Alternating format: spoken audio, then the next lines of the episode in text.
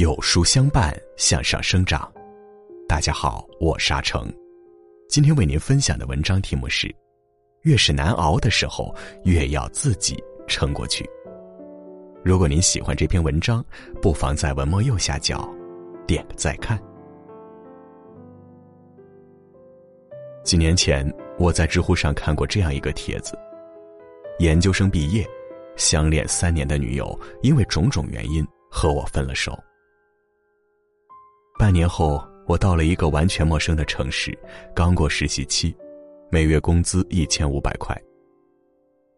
那是二零一五年的元旦，前一天母亲刚做完一个手术，我赶上火车回家，到医院已经凌晨四点多。在医院待了两天，又往单位赶，上了一周班，突然接到父亲电话，说爷爷不在了。我回家帮忙料理完爷爷的后事，又接到医生的电话，说母亲病情又恶化，尿毒症三期，快要撑不住了。后来的一个月，我是在医院陪着母亲做透析度过的。母亲问我女友怎么没来，我含糊的说她忙呢。公司有急事儿，领导连环电话找我，说再不回去上班就滚蛋。我捧着手机在楼梯间不停说抱歉的时候，眼泪突然就绷不住了。这就是我的，二零一五。生活就像是脱了线的毛衣一样，从第一针开始，发展成无法收拾的残局，孤立无助。评论区里，很多人说着温暖的话，安慰他别硬撑，多找朋友倾诉。也有人猜测他的现状，担心他会扛不下去，但他像消失了一样，一条也没有回复。几个月后，帖子终于更新了。男生用淡淡的语调写完这段无助故事的后续：“谢谢大家，我回来了，我很好。”春节的前一天，母亲走了，我以为我会崩溃，但我没有。我也曾期待有个人能将一滩泥似的我拉起来，但我无人能靠。我干脆辞了工作，回家收拾母亲的东西。我把那些衣服整整齐齐的叠好，放在床边，拉开窗帘儿，阳光照进来，母亲种的植物还绿得那么鲜艳。我突然发现，生活好像也没那么糟糕。我开始去健身，流汗让我清醒。我还爱上了做饭，食物让我安心。我每天都在阅读，文字让我平静。我突然发现，那些本积了一肚子想要倒给别人的苦水，早已说不出口，也不必再说。现在的我已经来到一家新的公司，打算开始新的生活。我也不再害怕什么，就好像经历了什么考验。未来只剩轻装上阵。这个男生的故事曾在很长一段时间里治愈过我。心酸苦涩、心灰意冷，都是人生常态。就像鲁豫在他的《偶遇》中说的：“无论是谁，我们都曾经或正在经历各自的人生至暗时刻。那是一条漫长、黝黑、阴冷、令人绝望的隧道。”但成年人的世界，单枪匹马、独自战斗更是常态。曾在微博上看到一张照片：突如其来的暴雨，街上的人群作鸟兽散，水果摊的小贩无处可逃，只能蜷缩在小推车底下，形单影只的挨过这场大雨。评论区里有一句很扎心的话：“人到了一定岁数，自己就得是那个屋檐。”再也无法另找地方躲雨了。谁都希望一生被爱，被人小心收藏。受了伤有人倾诉，受了苦有人依靠，疲倦的时候有人送上肩膀。但经历的越多，越会发现，这世上没有完全的感同身受。每个人都要在自己的世界里孤独的过冬。越是难熬，就越要靠自己撑过去。成年人的世界是一汪苦海，你我都身处其中，悲欢皆需自度。每个人的一生，都有注定要走的路。哪怕你多么想抓住一片树叶，抓住它就能撑起所有重量，但秋天一到，树叶也会离开枝头，你只落得一场空。那时你才知道，人生所有的泥泞要靠自己去淌。淌过去，你就活成了一座山。多年前的倪萍站在舞台上，光彩夺目。那时，她连续十三年主持央视春晚，又有演员、作家等各种头衔和奖项做光环，成为首屈一指的央视一姐、国民女神。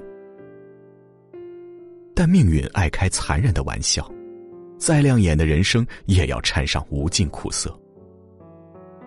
一九九九年，四十岁的倪萍生下了儿子虎子，虎子刚出生两个月就被诊断出先天性眼疾，如果不及时治疗，就有可能终生失明，甚至威胁生命。倪萍一夜苍老。就在她人生最艰难的时候，原本想依靠的丈夫王文澜不堪压力，选择逃避，与倪萍离了婚。网友接受不了女神颜值骤降，吐槽她像大妈，身材臃肿，皮肤松弛。倪萍自己也陷入了难以想象的焦虑和压力中，学会了抽烟，整夜整夜失眠。这就是人生最残忍的真相。站在深渊里抬头望，才发现自己是如此孤独。好在姥姥一句话点开了他：自己不倒，啥都能过去；自己倒了，谁也扶不起你。倪萍惊醒，既然无人可依，那就独自成军吧。他不再流泪，辞去了央视主持人的工作，告别了花团锦簇的一切。远去美国为儿子求医问药，医药费很快掏空了家。倪萍为了接戏挣钱，常国内国外来回飞，只坐便宜的经济舱，赚了钱又飞回去给孩子治病，甚至可以双膝跪地给正在发言的导演拍照。终于在虎子十岁那年，大夫告诉他治疗的很好，短时间内可以不用来复查了。倪萍的苦日子终于熬出了头。现在的她仿佛强大到无人能打倒，对未来也充满了期待。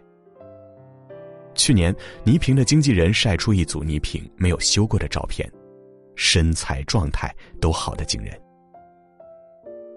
五十九岁生日，她还发了一条微博说：“我总是得往前走走，去拍电影，去画画，去写书。”任何时候，将你从深渊拉上来的，必须是你自己。当你一个人熬过所有的苦，再回首时，那些早已咽下的眼泪，都化成了铠甲。那些受过的伤，虽然不是什么好事，却让你更有力量面对世事无常。曾有一位博主在微博上做过一次征集：最低谷的时光，你是怎么度过的？这下面有太多让人动容的回答。有人参加考试屡战屡败，屡败屡战，拼着一股子不服输的劲头，死磕到底。有人本就考研失利，还遭遇很大不幸，最无助的时候，逼着自己读书学习，重新上路。有人遭遇父亲去世，母亲重病。二十岁的年纪，所有扛过去的支撑力，只是默默在心里告诉自己，一切都会好的。还有人因为生病差点送命，也曾想过一了百了，但他偏不信命，拯救了自己，也想拯救他人，现在成了一名医生。你发现了吗？那些生命中难挨的日子，其实并无人站在你身后。是独自熬过去的你，书写了后来的一切。还记得我的前半生中的一句台词：“路要自己一步步走，苦要自己一口口吃，抽筋扒皮才能脱胎换骨，除此之外没有捷径。不是所有的苦别人都能理解，你只有自我开导，而不是瘫在原地咒骂人生不公。不是所有累都能有人陪。”你只能学会自己承受一切，而不是将希望寄托在别人身上。越是难熬的时候，越要靠自己。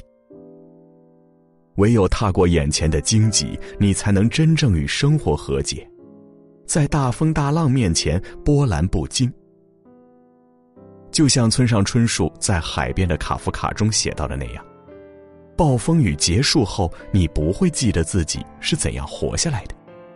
你甚至不确定暴风雨真的结束了，但有一件事是确定的：当你穿过了暴风雨，你早已不再是原来的那个人。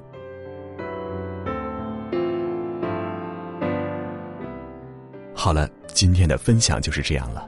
如果您喜欢这篇文章，不妨在文末右下角点个再看。在这个碎片化的时代，你有多久没读完一本书了？长按识别文末二维码，免费领取五十二本共读好书，每天有主播读给你听哦。我是阿成，我在山东烟台向您问好。